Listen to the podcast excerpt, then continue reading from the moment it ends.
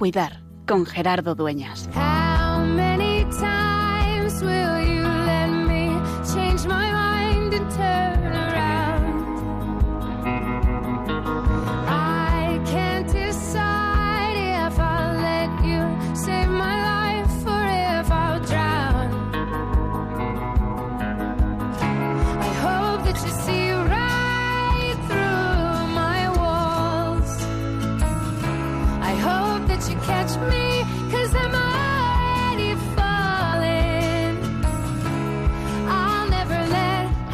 San diácono y doctor de la Iglesia, celebramos en este 9 de junio en la Iglesia Latina, patrón de Siria, un personaje distante en el tiempo, distante en su concepción filosófica, distante en su tradición litúrgica, distante en su lengua y también en su lugar físico, pero sin embargo que hace vida lo que dice también el Evangelio de hoy.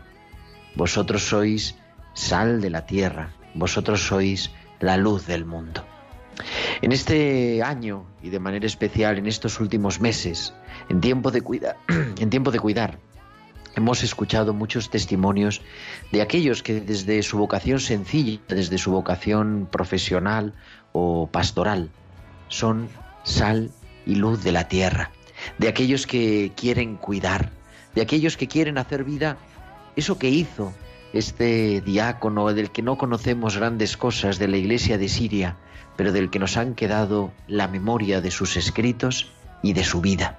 Y es que también nosotros hoy estamos llamados a, en, medio, en medio de nuestro mundo, en medio de esta vida de 2020, a ser sal y luz de la tierra, a ser ese, esa cítara del Espíritu, como conocían a San Efrén, que entregó su vida y culminó su vida hace muchos años, hace casi 1700 años, cuidando a los que sufrían a consecuencia de la peste.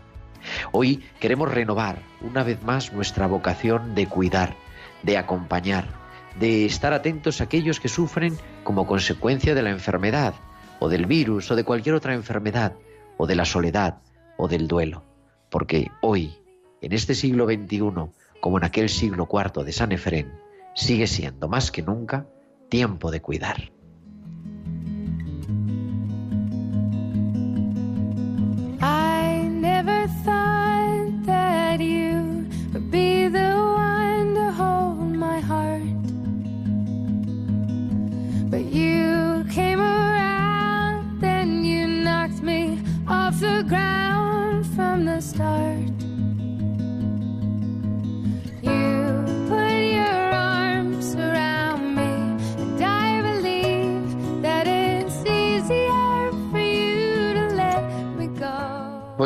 Tardes, queridos oyentes. Son las 8 y 5, las 7 y 5 en Canarias. Amigos de Radio María, amigos de Tiempo de Cuidar. Comenzamos una nueva edición, la número ya 83 de Tiempo de Cuidar, el programa de Pastoral de la Salud de Radio María. Soy Gerardo Dueñas y hoy en el control tenemos a nuestro querido Juan Manuel González haciendo que todo esto suene tan estupendamente bien. Juanma, muy buenas tardes. Muy buenas tardes. Un martes más aquí contigo.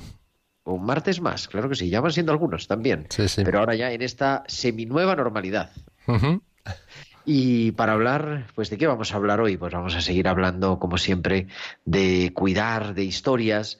Parece que, hombre, vamos avanzando en España en las diferentes zonas de fase de, con esta pandemia del COVID-19, aunque en otros lugares del mundo que también nos escuchan algunas personas desde América ahora están en la cumbre y tenemos que seguir teniendo precaución y prudencia. Pero queremos escuchar historias y hoy quiero hablar, el otro día comenzábamos a hablar con una farmacéutica, ¿no?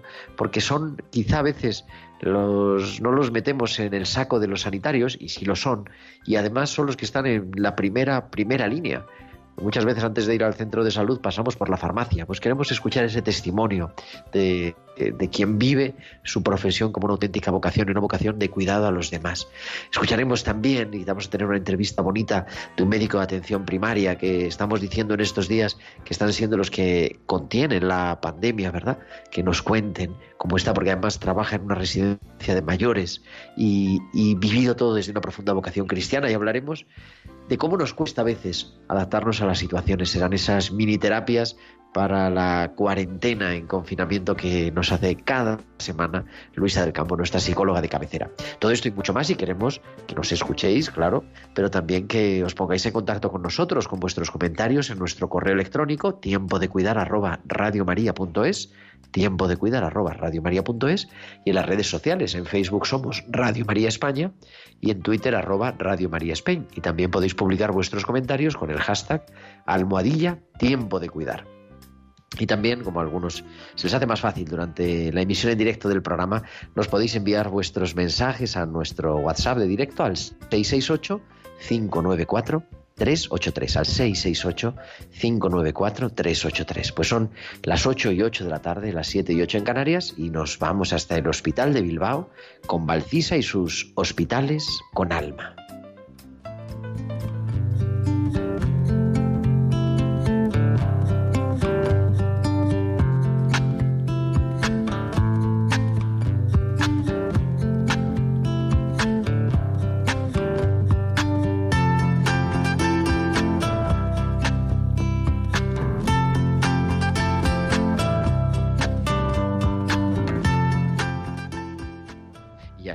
Valcisa con sus hospitales con alma.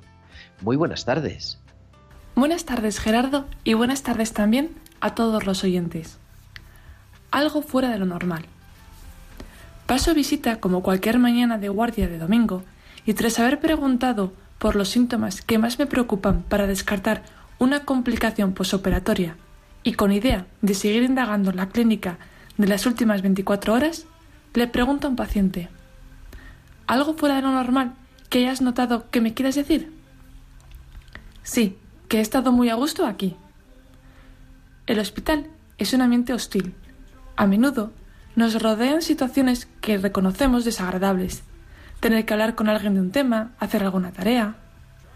Cada uno tiene la virtud de poder transformar los ambientes hostiles que nos rodean con los pequeños gestos que salen de nosotros. Solo hay que desarrollarla. Hasta la semana que viene. Can't help myself but count the floors.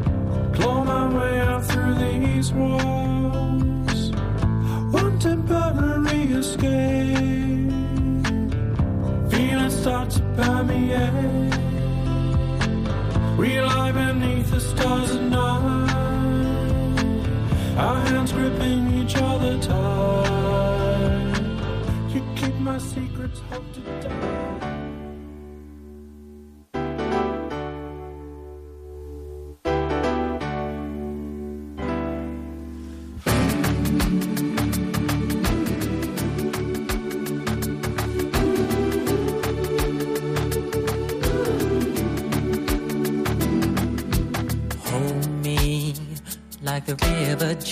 garden.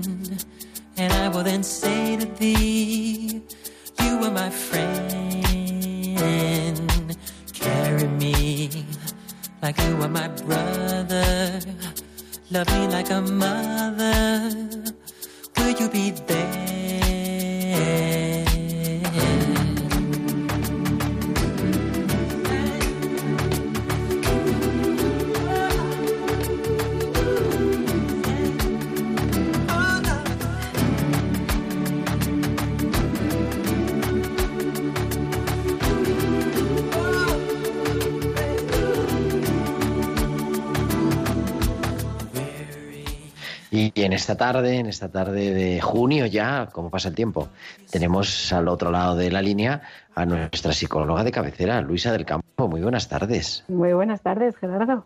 ¿Cómo estás? Pues ahora os lo voy a contar. Mira, precisamente Ah, eso bueno, quería bueno, pues, está muy bien. Luisa del Campo de vivetuvida.es, de arroba feliz vuelo, esta especialista, psicóloga, psicóloga clínica, especialista en ansiedad y que me dice, hoy vamos a hablar de la rigidez mental. No sé si era una indirecta, pero a ver, ¿qué es esto de la rigidez mental? Que ya me lo puedo figurar. Te lo puedes imaginar, ¿verdad? Pues mm, antes de la rigidez va lo que hay debajo, que es lo que más nos cuesta detectar, que es este momento que estamos viviendo, donde hemos pasado de hacer todos un gran esfuerzo para estar encerrados en casa y todos podemos más o menos decir que hemos salido más o menos airosos, ¿no? Pero ha sido a costa de mucho trabajo, o sea, mucho trabajo mental, ¿no? Entonces, ese gran esfuerzo que hemos hecho, ahora qué pasa, que nos va a empezar a salir. Algunos nos está empezando a salir ya, que soy yo, ¿eh? y otros, en cambio, eh, a lo mejor va a ir saliendo a lo largo del verano, septiembre, octubre. ¿Y cómo sale? Que eso es la, la pista que quería compartiros hoy. Pues cuando uno ha hecho un gran esfuerzo, ya sea mm, porque ha tenido un hijo, porque se ha casado, porque ha tenido un ascenso, porque ha tenido un familiar que ha fallecido, por lo que sea, ¿no? Hay un momento en que invertimos ahí todas nuestras energías, pero después parece como que ya podemos soltar un poco esa alerta, esa concentración, esa hipervigilancia. Y ese momento en que empezamos a soltar, porque parece que todo vuelve a la normalidad o todo vuelve a, su ser, es donde fácilmente podemos caer en la rabia, el enfado, eh, en esa rigidez que decías tú, ¿no? Eh, a nivel cognitivo. ¿Por qué? Un poco que no nos cuadren las cosas. Eso, como que todo nos irrita, ¿no? Todo nos, nos molesta y no sabemos muy bien por qué, pero estamos como, como yo les digo a los adolescentes, como enfadado con el mundo, pero sin tener ningún motivo, ¿no? Ajá. Entonces eso muchas veces se traduce en, pues como no tengo esta claridad que yo quiero, pues lo, lo hago, lo construyo. Entonces quiero que las cosas sean blanco o negras. Como no son, pues me las fabrico. No, no es que mintamos, no sino que digo, pues yo quiero tenerlo todo claro, ¿sabes? Como con cierta necesidad de esa seguridad, ¿no?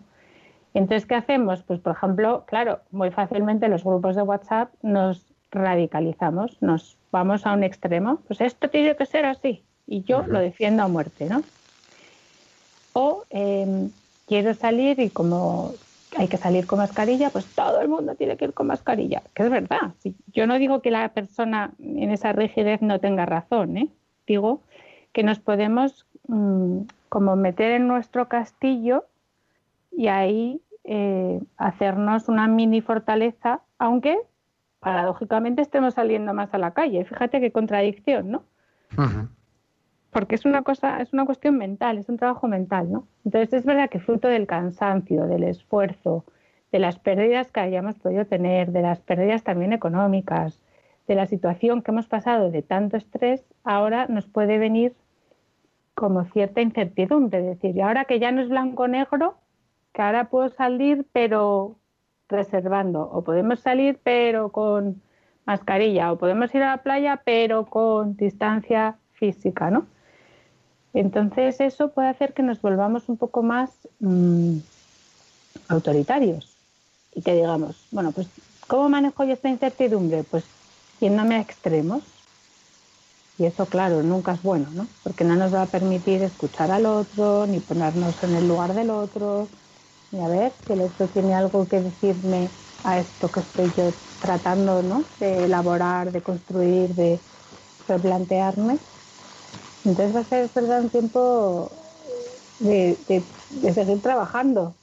Nuestros oyentes dirán, pero bueno, ¿cuándo se acaba esto de trabajar ecológicamente? en la vida eterna no hay trabajo. Pues claro, cuando nos muramos. es verdad, la vida es así, ¿no? Es crecer. Podemos decidir no crecer, pero tampoco tiene mucha gracia eso. Siempre Entonces es verdad que estos días yo me encuentro con mucha discusión ¿no? en, los encuentros sociales o muchos enfados tontos o grupos de WhatsApp ¿no? que se discute por tonterías, que unos dicen una cosa, otros dicen otra y se enquista en las posturas fácilmente. Y claro, si nos quedamos en la superficie, pues es lo de siempre, no, no acertamos a deshacer los nudos. Pero si bajamos un poquito más abajo y vamos a ver qué estoy yo sintiendo y cómo me estoy encontrando con esta nueva realidad, cómo me estoy manejando con lo de quedar pero con restricciones o quedar pero organizado y programado. Claro, el que es muy organizado pues le va muy bien, pero el que no es organizado y le supone un esfuerzo, pues le va muy mal, ¿no? Entonces es verdad que ahí... Es también es manifestación De, de cierta inseguridad, ¿no? de todos, o sea, de una, no de inseguridad patológica, pero me refiero de una situación no controlada y entonces ponemos la seguridad, eso, pues ahora en la mascarilla o en la separación, pero que puede ser en otras cosas. Claro, justo, justo. Es cuando me siento muy vulnerable ¿no? y no quiero mostrarme cómo estoy, pues ¿qué hacemos? Buscarnos mm, falsas seguridades y es verdad que es lógico, o sea, que es normal, pero también hay que estar atento a ver si eso me hace bien a nivel personal y a nivel social, ¿no? Porque seguramente en esa, en ese, en esa fortaleza, ¿no? En ese construirnos esa falsa seguridad, pues también nos vamos a desencontrar de nosotros mismos y de otros. Entonces eso tampoco nos va a ayudar, ¿no? todo un camino, es todo un nudo. Yo, lo llamo nudo porque me gusta, me parece que es muy gráfico, que cuanto más tiras, más aprietas, más se hace más se hace el nudo. Y hay que soltar. claro, soltando. Entonces es todo lo contrario a lo que nuestra lógica racional nos dice, ¿no? Nuestra intuición nos diría como hazlo todo más seguro, hazlo todo más controlado, trata de programarlo todo, de tenerlo todo muy atado y sin embargo va a ser al revés va a ser hablando, soltando. Quizá el mismo, ahora, ahora escuchándote, pensaba, la misma, o sea, el mismo hecho de la pandemia, a nivel social y a nivel cultural, supone un fallo de eso, de tenerlo todo controlado, ¿no? nos hace patentes que, que somos tremendamente vulnerables y que cuando pensábamos, ¿cómo va a suceder esto en el siglo XXI? Esto es una cosa, como decía yo, de San Efrén, que se murió contagiado de la peste en el siglo IV, o, de, la Edad Media, ¿no? Pero en el siglo XXI, ¿cómo puede suceder? Y sin embargo, sigue sucediendo, esa es la, realidad y, y, ahí también nos sigue, pues seguimos viviendo y Dios nos sigue hablando a través de la historia, ¿no? Y, decir, bueno, pues con esa certeza o convivir en esa actitud, que es una actitud profundamente creyente, la actitud de una confianza radical. Claro, y que, y que lo hemos hablado en otros momentos también, ¿no? La resiliencia, esa capacidad de ser flexibles y adaptarnos y volvernos a readaptar y volvernos otra vez a encontrar con nosotros mismos. No digo que sea fácil, pero digo que es necesario, ¿no? Y eso es verdad que si no lo hacemos de una forma sana y constructiva, pues nos puede hacer mucho daño. Entonces es verdad que es un momento ahora mismo eh, donde fácilmente van a saltar chispas en las eh, en las conversaciones, en los encuentros sociales, ¿no? en esas primeras quedadas físicas o, incluso virtuales por, las pantallas, pero que nos pilla todos cansados y con los ánimos a flor de piel. Y entonces hay que tener un ojo ahí un poco más atento. Eh, antes me decía un amigo, ponte un semáforo, ¿no? Que diga, hoy estoy enfadada, no me aguanto ni a mí misma. Para que los demás lo sepan y por lo menos no hacernos daño, ¿no? Pero es verdad que es, todo un reto. Esto de la convivencia al final es un reto. Gerardo. Es así, la convivencia en general. En general. Y en los tiempos especiales. La convivencia pues, también. En realidad nuestra vida es un problema, en el fondo, ¿no? pero bueno, un bendito problema. Sí, y todo un reto, ¿no? A, mí me gusta mucho ese ejemplo de voy a subir el Everest. ¿Y cómo vas a empezar a subir el Everest? Dando un pasito. Pero ese pasito me va a llevar a mi meta, pues esto es igual. Entonces ahora, con un ojo yo digo, un ojo mirando para adentro y otro ojo mirando hacia afuera. Y ahí conectado con uno mismo y con la realidad y con los demás. Para irnos adecuando y adaptando y flexibles como esa palmera. Bueno, ya tenéis organizadas las vacaciones con más. Ya tenemos trabajo para todo el verano. ¿por qué? Claro, claro, es que Te van a odiar tus oyentes, van a decir, esa psicóloga que se vaya ya, que ya Nos está Ya le vamos a dar pronto vacaciones porque ya ha sido mucho, pero todavía la semana que viene nos tienes que contar más historias. Claro que sí. Que seguimos leyendo en, en ¿cómo es? vivetuvida.es. Es. ese blog y además especial del confinamiento, así que ahí te, te seguimos. Querida Luisa del Campo, como siempre, muchísimas gracias y A ti. cuídate mucho. Muy bien, Gerardo, así lo haría.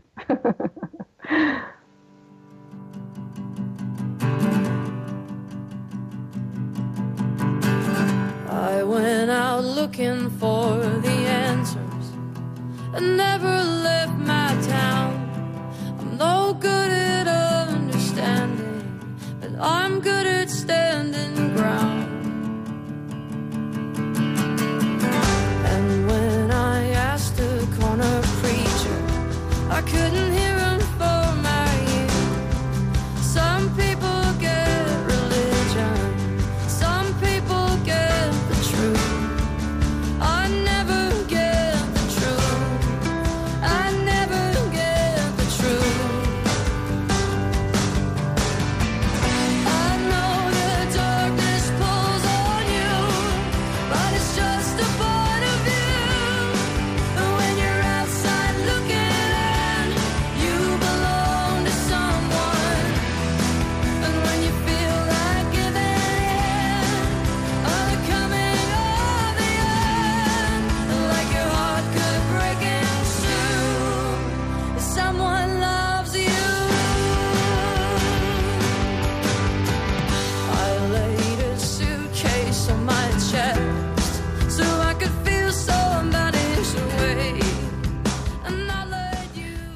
escuchando Looking Out de Brandy Carlil, nos ha mandado una de nuestras dos productoras musicales, Eva Caro. Y también ahora escucharemos alguna música más que nos manda también nuestra otra productora musical. Pero este Looking Out, una canción preciosa y que nos mete en una entrevista que tuvimos que dejar la semana pasada por problemas del directo y del tiempo. Y, y que yo dije, vamos a retomar la semana que viene. Y así estamos, ha sido fiel a su palabra. Carmen Bonet, muy buenas tardes. Hola, Casi Gerardo. ahora. ¿Cómo estás? Buenas tardes. Eh, bien, pero no sé, Ah, Carmen pero tú Bonet. eres Carmen Bonet, tú eres Carmen Gallego, hija, ¿no? Claro, yo estaba escuchando Ay. el programa esperando escuchar a mi madre y, y me habéis llamado a mí, pero no sabía muy bien si es que no encontráis bueno, a pues mi no madre nada, o- son o- las, cosas. Lo digo porque las empieces cosas- a llamarla. Las cosas que pasan. Yo hago la- tiempo la mientras. inmediatamente. Pero bueno, también nos puedes contar, porque tú has estado viviendo las dos partes de la, de, de la pandemia. Sí, no, la pero parte de cuidar y la parte de trabajar. Sí, eh, pero bueno, hilando con lo que ha dicho la, la psicóloga, eh, quería decir que totalmente cierto, ¿eh? O sea, se nota que en la parte que hacemos en la farmacia de cuidar, se nota ese momento de inestabilidad de cada uno en su castillo y, y cómo tenemos esa rigidez mental. Siempre pasa un poco eh, en la farmacia cuando tratas, digamos, de eh, explicar cosas que a lo mejor el paciente no es capaz de entender o no quiere entender, porque muchas Ah, veces claro. lidiar con la enfermedad es difícil, pero ahora con todo este caos y con toda esta incertidumbre eh, puede que incluso se note más. O sea, que puntualizar eso, que estoy totalmente de acuerdo con ella, y luego te cuento lo que quieras, de la parte de cuidar, de la familia, La del de trabajo, cuidar, de sí, cómo lidiar o cómo se puede ha- hacer. que Vamos, que esto es. Carmen es farmacéutica, trabaja en otra farmacia distinta. Es una familia, Mm. es una saga de, de farmacéuticas. Creo que ya tenemos a la Carmen Bonet auténtica, porque esta es otra, esta es Carmen Gallego. Carmen Bonet, buenas tardes. Buenas tardes, pero me encanta que Toda la entrevistes a familia mi en- hija. en ¿eh? Claro, aquí todos, aquí todos, yo... Me parece, vamos, contando- una idea súper estupenda. Bueno, o sea, ha sido una idea por, por confusión de los números, más que otra cosa. No pasa no nada. pasa nada, Yo, No, no, yo pero ella tiene- escuchando el programa. Tiene No, no, conocimientos pero cuéntanos cómo ha sido, tan Carmen, actualizados tu- o mejor que los míos. No, no, no. tu vivencia, porque tú has estado unos días de cuarentena así, De cuarentena, sí, sí, absoluta. Bueno, Eh, cuarentena de verdad, de 40 días. Y Sí, sí. se hace duro, ¿no? Se hace muy difícil, sobre todo eh, porque os contará, os contará mi madre, Carmen Monet, que esto es, esto es vocacional y el tener que elegir entre cuidar a tu familia o cuidar a tus pacientes es muy difícil. Eh, mi marido es eh, de riesgo, por tú ya sabes que tiene un trasplante de corazón y ha tenido también un trasplante de médula. Y es verdad que cuando te casas es una elección que tomas, ¿no? O sea, tu, tu familia, tu marido, frente a todo lo demás. Pero aún así se hace difícil no poder estar en los dos sitios porque es algo que quieres hacer. O sea, gente que conoces, que sabes sus malestares, que vives con ellos cada día sus, sus enfermedades y, y sus vaivenes de la vida, porque no es todo cosas malas y, y que no puedas estar allí con ellos justo cuando todo parece haber perdido un poco el norte, pues se hace Bueno, duro. también es una opción, una opción de... Y un, y un sacrificio, ¿no? De, de ese amor sacrificado que también es signo de, del amor de Dios. O sea que, bueno, así que enhorabuena también por esa capacidad. Pero bueno, ya te has reincorporado Bueno. al trabajo. Y, Sí, y- sí, sí. No, y, y en realidad para nosotros hemos estado muy tranquilos, muy juntitos y disfrutando mucho de, de pues de tener 24 horas al día para estar juntos. que, Lo que pasa es que no son días, son no muchos me días. quejo. bueno, pero hemos estado muy bien, ¿eh? No te creas. Para lo que, bien. para todo lo que podría haber sido de tirarnos de los pelos y tal, yo creo que hemos convivido, vamos, fenomenal. No, no me quejo de eso. La única parte Pues mala, ya te digo, el no poder estar en dos sitios a la vez, pero vamos, muy bien. Nosotros vamos a hablar no me puedo quién se ha estado. Te, agradezco muchísimo la, eso y el testimonio Nada. también improvisado siempre en Radio María, en tiempo de cuidar. Gracias Carmen a vosotros. Decía, la semana pasada se nos echaba el tiempo encima y nos estabas contando la aventura que ha sido estar al pie del cañón, en primera línea, luchando en esta crisis. Y porque decíamos, ¿no? Y nos recordabas, es que la farmacia es eh, el primer lugar al que va mucha gente y, y en este tiempo, de manera especial, más gente a, a todo tipo de asesoramiento, dudas sanitarias. y problemas que tenían porque los pobrecitos estaban algunos sumisos en una crisis de pánico porque a veces tanta información se convierte en desinformación, con lo cual para las personas que no tienen, eh, y, es lo normal, un, un conocimiento sanitario eh, a fondo de un tema mm, tan explosivo, pues claro, mm, llegaban allí y, y lo que teníamos, lo primero que teníamos que hacer era el aclarar la confusión que tenían de las distintas versiones del virus, como podíamos de la manera más sencilla posible. Después, claro, eh, tener en cuenta que era su lugar de suministro mm, 100% de todo aquello que les habían dicho como medidas higiénicas que tenían que, que realizar como buena práctica la población. Pero mm, se daba la circunstancia curiosa de que mm, no es lo que habitualmente se demanda en la farmacia. No digo que no se tenga, pero no en la medida que hacía falta proporcionar. O sea, que eso ya Claro. creó ahí un, un gran desequilibrio. Todos los estos, los, todas las medidas de protección, ¿no? De Bueno, claro, claro, ah, claro, claro. El otro día te comenté, pues eso, que primero empezamos por poner protegida la gente que colabora tan activamente y lo ha hecho de maravilla y tengo que darles las gracias desde aquí en la farmacia. Pero claro, precisamente les protegíamos para que ellos fueran la fuente de información y de suministro a todo aquel que se acercaba con esa mm, situación tan mm, difícil, porque era difícil de afrontar. Y mm, nosotros, también te lo comentaba el otro día, pero quiero hacer hincapié en ello, confiados en que podían ser cosas que te cleteabas directamente y te servían, desaparecieron porque mm, el material que les iban a suministrar a nuestros canales de distribución quedó retenido en aduanas y hubo incautaciones y ese material de aprovisionamiento que a nosotros nos hacía falta para dárselo a todo aquel que lo requería, pues no llegaba.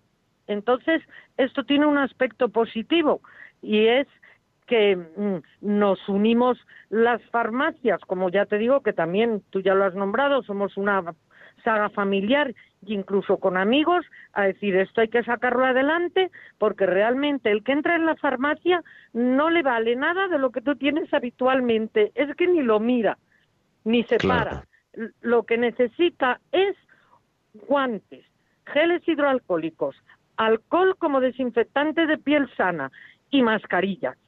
Y fuera de ahí, los crónicos, pues sí, bajaban. Las medicaciones pero habituales. También tenían miedo, porque claro, los crónicos normalmente son personas mal vulnerables y efectivamente de riesgo. ¿Qué pasaba? Que mandaban a gente joven a la farmacia por ello, o incluso el colegio nos autorizó, dándonos normativas constantemente que teníamos que estar mirando en el ordenador, a que se sirviera al domicilio a las personas que no podían, por circunstancias personales, hacerse con el material. Pero O sea, lo peliagudo era claro. Claro, claro, claro, un reto total el conseguir el material a un precio que no se abusara del paciente, pero compitiendo en un mundo globalizado que entras en el ordenador y te encuentras que todo el mundo tiene a unos precios que tú cuando lo miras dices, pero como yo a mis pacientes les puedo cobrar una cosa así por lo que me están ofreciendo aquí, entonces te volvías completamente mico. Y la solución era pues unificarte o reunirte en- entre varios, como te digo, de la familia y decir, para todos y repartimos y así esa ventaja que a nosotros nos den en, en la adquisición, repercutirla a nosotros en un, favorecerles económicamente para que no se dispararan los precios. Ha habido una mala leyenda negra también de la farmacia que decían, es que algunos hay que ver lo que me han cobrado. Bueno, yo quiero apelar a que la mayoría de los farmacéuticos hemos actuado bien. Lo que pasa es que algunos han tenido la mala suerte de, con afán de servir, aprovisionarse de algo a un precio muy alto y lo ha tenido que repercutir. Claro. Pero yo no pienso en la mala voluntad ni en el lucro en unas circunstancias como estas, en una profesión como la nuestra. Eso vaya en descargo y me gustaría que los oyentes de Radio María que han conocido otra versión más negativa de la farmacia mm, comprendan la explicación que estoy dando. Porque fue así. ya lo que pasa que es no que Claro, Digo, Carmen, las tratamos, no tratamos de combatirla diciendo la unión hace la fuerza y la fuerza y la rebaja en el precio. Exactamente, te decía, las mujeres no cumplen años, pero tú ya llevas unos bastantitos años en- trabajando en, en- en la oficina de farmacia, también de profesora. Mis otros dos años. hijas, mis dos hijas, mis hermanas, mis sobrinos. eh, ¿Pensabas en en fin, algún momento que ibas a vivir una situación como esta? Pues no, impensable. Impensable de todo punto. Y yo no soy la típica persona como unas castañuelas, que todo lo vea súper fácil. No, mm, creo que estoy en un punto bastante realista de la vida, me creo. Quizás pueda estar equivocada. Pero es que, claro, tú date cuenta, y me gusta, mm, no sé, recordar un poco el refranero español, eh, Gerardo, porque tiene mucho de aplicación no solo en la vida cotidiana, sino en este caso de, de una profesión de entrega, de servicio, de todo. Mira, esto es como un señor que está tranquilamente en una casa en el campo y viene un nubarrón y se está viendo que se va a acercar la tormenta. Y entonces la casa suya no es precisamente algo recién construido. Y viene un tormentón, pero vamos, de cancamacola. ¿Qué ocurre? Pues que hay que apelar a ese refrán de que el que no acude a la gotera acude a la casa entera. Y, y efectivamente, un, una gotera, pues un albañil que siempre conoces en el pueblo, enseguida te la repara. Amigo, pero ¿y la casa entera? La casa entera y en un tiempo récord, ¿qué necesitas? Buenos arquitectos, buenos materiales, evitar en la medida de lo posible el que económicamente te haga un grave daño a la casa o que incluso se te caiga o que estés tú dentro. Pues esto es más o menos lo que ha venido a pasar, porque ha sido acudir a la casa entera. Y, Y ha habido y que, claro, ha que, que repercutido improvisar. en todo. que- ¿Cómo- ¿Qué te voy a decir? Luego, además, pues, pues date cuenta, eh, teníamos un ejemplo, el ejemplo de China y el ejemplo de Italia que estaba ahí, porque vivimos en un mundo globalizado y hay información, vamos, te metes en la televisión y si no es un canal es otro, puedes ver, y no te digo en el ordenador, todas las noticias que quieras. Ah, pero, ¿qué pasa? Pues vuelvo al refrán. Cuando las barbas de tu vecino veas afeitar, ponte las tuyas a remojar. Y aquí, de remojar, nada. Italia lo teníamos a un paso. Y aquí no se remojó ninguna barba. Y entonces, ¿qué tengo que decir? Pues que no hay que peor sordo que el que no quiere oír, ni peor ciego que el que no quiere ver. Y, hemos estado como, como hemos estado. Ahora, el reto por parte de las farmacias de vencer la dificultad, mm, yo he sufrido muchísimo. Si te digo otra cosa, pues no es no coincide con la realidad, pero también te digo que he tenido la gran satisfacción de tener dos aspectos positivos de, de, este, de esta catástrofe, porque no se la puede calificar de otra manera. Mm, primero, la solidaridad, no solo entre la familia, sino entre la profesión. Estar constantemente vigilando las noticias que nos daba el Colegio de Farmacéuticos para atender mejor a los pacientes, dando más facilidades en la dispensación, porque todo va ahora prácticamente por receta electrónica. Em, otro aspecto positivo, a pesar de marcar distancias con los pacientes, la cercanía. Porque puedes estar lejos de una persona en distancia física, Pero, pero solo físicamente. A lo mejor es cuando estás más cerca porque es cuando le atiendes, le ayudas, le escuchas, mm, te das cuenta de, del sufrimiento tan grande que tiene y tratas de paliarlo haciendo pues eso, de todo, hasta conseguir de verdad lo que le da tranquilidad, poderse llevar a su casa, porque es cuando se siente seguro.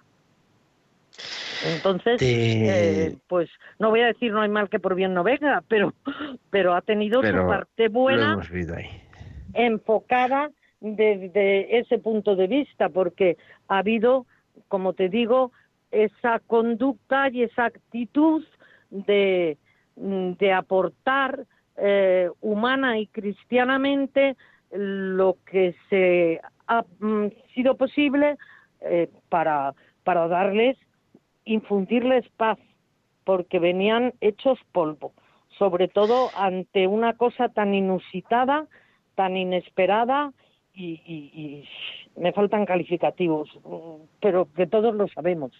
O sea que. Una última pregunta, Carmen, porque se nos echa el tiempo encima. Pero tú nos has hablado ahora de eso, de como eh, la, la, vocación cristiana. Yo que he tenido la suerte de conocerte ya hace algunos años, veo que eres una apasionada de, la farmacia y, de este mundo. Mm, ¿Es una auténtica vocación el, ser farmacéutico hoy? Pues eh, es una vocación que elegimos libre y voluntariamente. Y entonces, mm, realmente tú tienes en la vocación que sea hacer las cosas lo mejor posible. Mm, yo me aplico mucho una frase que mi padre, que era un santo varón, nos decía mucho y, y decía, sé consciente que todo te viene de Dios, pero trabaja como si solo dependiera de ti.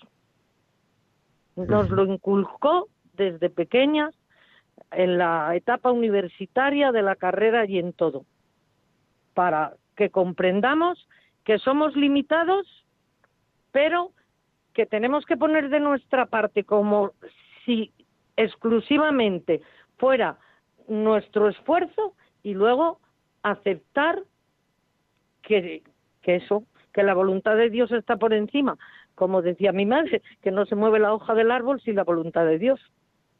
Bueno, pues nada, nos ha hecho un repaso al refranero. Hombre, me encanta. Yo siempre soy muy dada a poner ejemplos. Me encanta refranero muchísimas gracias es filosofía de vida. Gracias por tu por a ti Gerardo siempre por tu servicio y, y nada a seguir cuidando desde la oficina de farmacia. Gracias. así lo haremos. Muy buenas tardes. Un abrazo muy fuerte.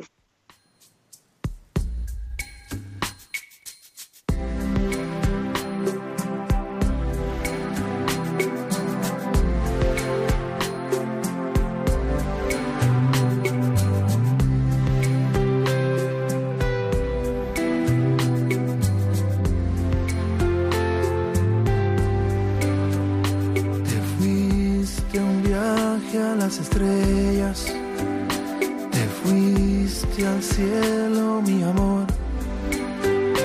Te hiciste luz que ya destella. Y yo aquí me quedé con dolor.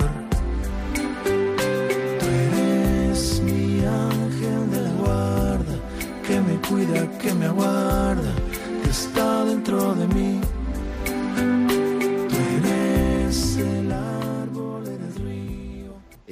Maná que escuchamos en Tiempo de Cuidar, las 8 y 42, las 7 y 42 en Canarias, esta preciosa Vuela Paloma de Maná y que nos lleva a hablar con alguien que está viviendo pues este esto como decíamos como una auténtica vocación que es médico médico de familia y que ha estado además también en, en residencia de mayores y es Miguel Ángel que ya hemos hablado con él me parece hace como un mes en plena un poquito más en plena pandemia y ahora le dije vamos a hacer un poquito de reflexión y dar un poquito de esperanza también Miguel Ángel muy buenas tardes Buenas tardes, Gerardo, ¿cómo estamos?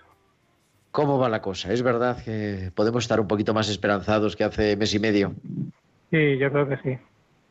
Claramente sí, estamos, estamos bajando, bajando además al mismo ritmo que se subió, con lo cual epidemiológicamente y desde el punto de vista médico, pues sí, se cumple lo que son las expectativas con respecto al virus, con lo cual todos contentos, la verdad. Que bueno, por lo menos, aunque hay que andar siempre con prudencia, ¿no? Pero, Sí. pero bueno, por lo menos estamos así. Yo te quería preguntar, eh, hemos pasado, claro, tres meses, estamos a 9 de junio, imaginémonos, pongamos 9 de marzo, ¿no? Han pasado tantas cosas que no esperábamos, como hablábamos con Carmen, ¿no? Ella decía, dice, nunca en la vida me hubiera imaginado que hubiera estar en esta situación. Me imagino que tú como médico, pues bueno, parecía que tampoco, ¿no? no lo no- nos Sí. ha pillado a todos un poco a, Sí. a contramano. Pero sobre todo me preocupaban las residencias de mayores, que han sido pues un lugar muy complicado. Eh, tú trabajas en una de ellas, o echas una mano más, más, ¿no? Sí. más bien. Eh, ¿Cómo ha sido la situación? ¿Cómo lo lees? ¿Qué cosas podemos aprender?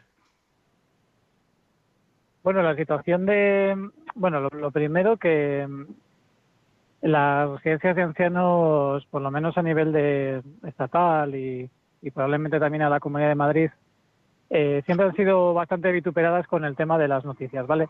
Si nos vamos a la hemeroteca, casi todas las noticias que pueden aparecer de residencias de ancianos son luctuosas. Cuando no son Ajá, incendios, son apariciones de abuelos muertos en las esquinas, cuando no son tal, es una hemeroteca muy, muy, muy, muy mala, cuando verdaderamente no es un sitio precisamente ni feo, ni, ni malo, ni antipersona, ni muchísimo menos. Y es una opción muy buena para determinado tipo de, de personas que al final de sus días necesitan unos cuidados especiales que probablemente ninguna familia sería capaz de dar, ni en las mejores condiciones. Entonces, partiendo de esa base de que es una cosa que está que es un tabú hablar de las residencias en plan positivo por lo que se ve y sobre todo porque claramente el virus se veía claramente que bueno como hablamos la última vez apostaba mucho por, por las personas mayores y las dejaba cuando las pillaba de lleno pues las dejaba muy muy muy muy tocadas al borde de, de la muerte prácticamente desde el principio pues bueno pues los números son los que están y son números duros porque obviamente la muerte de una persona ya es dura con que la muerte de de, De miles, diarias claro. como como había por ejemplo hace a finales de marzo no pues hombre es duro y, y eso hace pues pensar en en el imaginario colectivo de las residencias, en lo que piensa la gente de las residencias. Y es, es feo, claro. Entonces, es- si sumas las dos ideas, para la asociación de ideas te sale, pues justo, lo que se oye por ahí en la prensa es que están abandonados, es que no puede ser, es que es una fuente de ingresos para determinadas empresas, es que ha- se han privatizado, es que hay gente que los ha comprado en unos fondos buitres. Bueno, pues habrá alguna que sea así, pero vamos, la labor de las residencias es encomiable, encomiable. No, y también hay Eh, mucha, mucha parte vocacional de los profesionales que trabajan, Sin de, lugar a dudas, sin lugar a dudas. los porque- cuidadores, auxiliares. Sí, Sí, sí, sí, sí, sí, porque ¿sabes qué pasa, Gerardo? Que se ha llegado a vender o se llegó a vender en algún momento la residencia como un semillero de, de- de empleo, ¿no? En el sentido de, mira, pues como en todos los pueblos se puede generar una residencia y en esa residencia va a trabajar la gente del pueblo. Al final todos nos beneficiamos, los abuelos de los pueblos porque van a acabar en la residencia, y- en su propio pueblo, y la gente del pueblo porque va a acabar trabajando en ella, ¿vale? Era como un modelo como hasta sostenible en ese sentido, ¿no? Pero Sí. claro, ahí no estaba la parte vocacional. Obviamente trabajar con ancianos es como trabajar con niños. Tienes que tenerlo muy claro, mucha paciencia y bueno, pues que... Sí, yo no he tenido, vamos, no, personalmente no he tenido mucha presencia.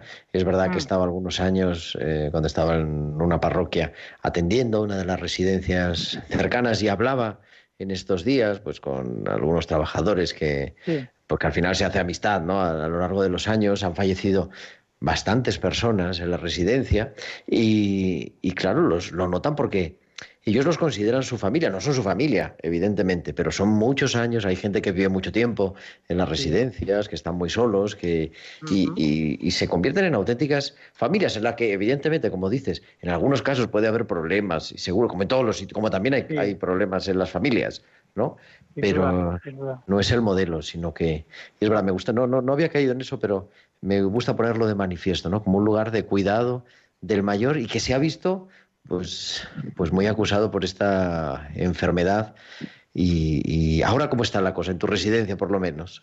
Pues bueno, una de las cosas que, que sí que quería comentarte o que quería comentar aquí para que lo escuchara es que a, a día de hoy lo que más estamos detectando tanto en la residencia como en las personas mayores en los domicilios es el miedo.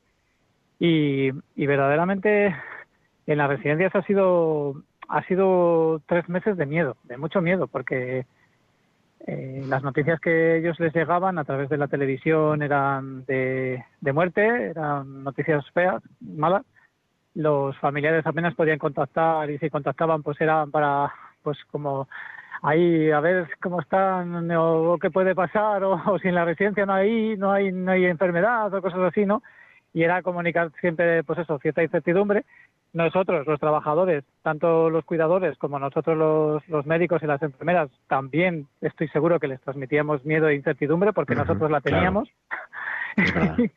y aunque tuvieras una mascarilla en los ojos se te ve, se te ve el miedo y se te ve la incertidumbre y, y eso ha sido muy duro, eso ha sido yo creo que el- el- lo peor. Entonces ahora en la desescalada, pues lo más bonito que estamos viendo, yo por lo menos, es esa empezar a conectar a través de, de un iPad, a través de una tablet, ¿no? Con los familiares de todos los abuelos, aunque no les han podido ver hasta ayer, que ha sido el primer día que se han podido ir a ver. Bueno, claro que en Sí. Madrid, estamos hablando de la Comunidad de Madrid, empezaba ayer Sí. la fase 2 y hasta ayer no Eso se es. permite una persona, ¿no? Sí, es una persona por cada. Sí, pero bueno, ha sido muy chulo porque les dijimos que solo podía venir una persona, que podía que tenía que venir con mascarilla, con, con guantes, con tal, no sé qué, que no podía traer nada y que no les podía tocar ni tal. Imagínate, después de tres meses, ir a traer a tu madre o a tu padre, ¿no? Que ha sobrevivido a esto y que no Claro. puedas darle un abrazo o besarle o, o- o darle un chuche o, o- una televisión que le han traído algunos, ¿sabes? Porque claro, decían, oye, si vuelves tú y tienes que volver a estar solo, pues mira, por lo menos que estés entretenido, ¿sabes? Eso es lo que lo que lo que más me lo que más ha llamado la atención ahora en la desescalada. Sí es verdad que ellos a los a la familia les transmiten pues que han estado cuidados y, y, y- y bueno y luego yo, pues, ahí también, claro. también creo que hay que trabajar, habrá que trabajar con ellos mucho, porque ellos han visto morir a los compañeros, porque no son tontos, aunque les pongas algún medio para que no vean, ellos han visto que ha desaparecido gente en la residencia y no se han marchado claro, precisamente con la familia. Y ese tema, pues, es muy dramático, porque... El duelo, claro, hay un duelo Sí, exacto. personal y Exacto. social. Sí, sí, sí, porque luego entre ellos pues tienen una serie de vínculos, a lo mejor los más demenciados no, la gente, pero tampoco ahí podemos decir si verdaderamente no están apegados, porque verdaderamente, como has dicho, hay gente que vive en la residencia años, años, años, o sea, décadas, sí, claro, por ejemplo. Sí. Entonces para ellos es su vida y es su casa y, y algunas de las personas que se han ido han sido sus compañeros, casi como su familia, ¿no?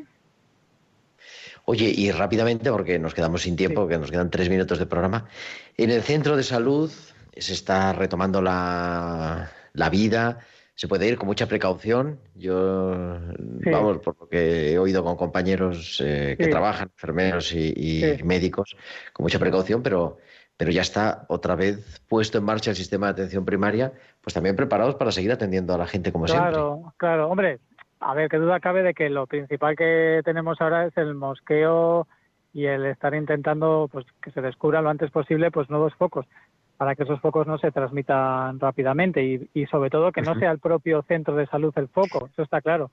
claro, obviamente si tú juntas a mucha gente que está mala, pues lo normal es que si está mal alguno pueda tenerlo y si los juntas en una sala de espera, pues es un poco lo que se está regulando, ¿no? Pero tenemos mucha gente en tres meses que necesita ser atendida. Yo, por ejemplo, he cuadriplicado el número de avisos a domicilio. Si antes hacía uno o dos al día, ahora hago casi seis. Y yo prefiero, porque en el domicilio los veo más tranquilo, y, también lo necesitan. Y también es que, como te he comentado, tienen miedo. Y claro, si al centro de salud tampoco se puede ir, que es como un sitio, como, la tabla de salvación ha sido siempre, ¿no? Pues, pues a ver, pasa un poco como la iglesia. Si no me puedo ir a la iglesia y no puedo ir al centro de salud, ¿qué hago? Pues eso. Exactamente. No, es verdad, es verdad. Eso es cierto. Pero yo creo que ahí es muy importante, ¿no? Esa labor de prevención activa, no de prevención directa de protección, sino de detección temprana.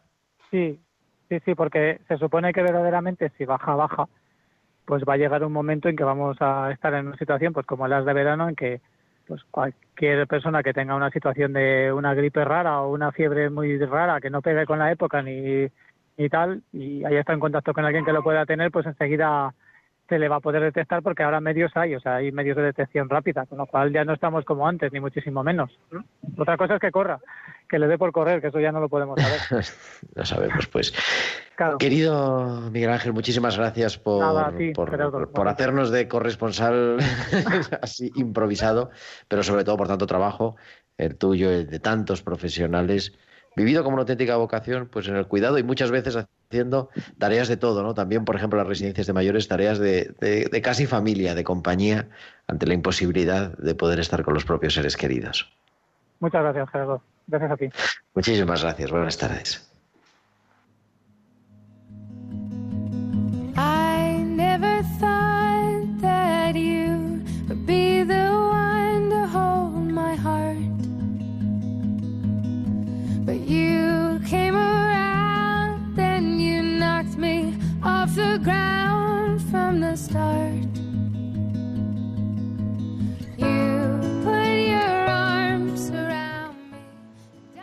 Pues como siempre el tiempo vuela, a mí me vuela el tiempo de tiempo de cuidar, nunca mejor dicho, porque es verdad que cuidando y contando testimonios de manera más sencilla, de manera más familiar, de manera también más profesional, son historias de vida y que en el fondo de eso se trata y se trata de ir leyendo en esa historia, en esta vida, la presencia de Dios que actúa a través de las manos de quien cuida, a través de las orejas, de los oídos de quien escucha, a través de aquellos que abrazan, pero como nos decía Carmen, que tienen que abrazar de corazón porque ahora la distancia física nos lo impide, pero eso no quiere decir que estemos separados. Como siempre, un placer teneros al otro lado y volveremos el próximo martes, será ya 16 de junio a las puertas del verano y estaremos aquí para seguir contando historias, para seguir cuidándonos y dejándonos cuidar. Muchísimas gracias a Juanma González en el control de sonido y a todos vosotros os espero la próxima semana, como siempre, el martes a las 8 a las 7 en Canarias. Hasta entonces, cuidaos y descansad. Un abrazo de vuestro amigo el diácono Gerardo Dueñas.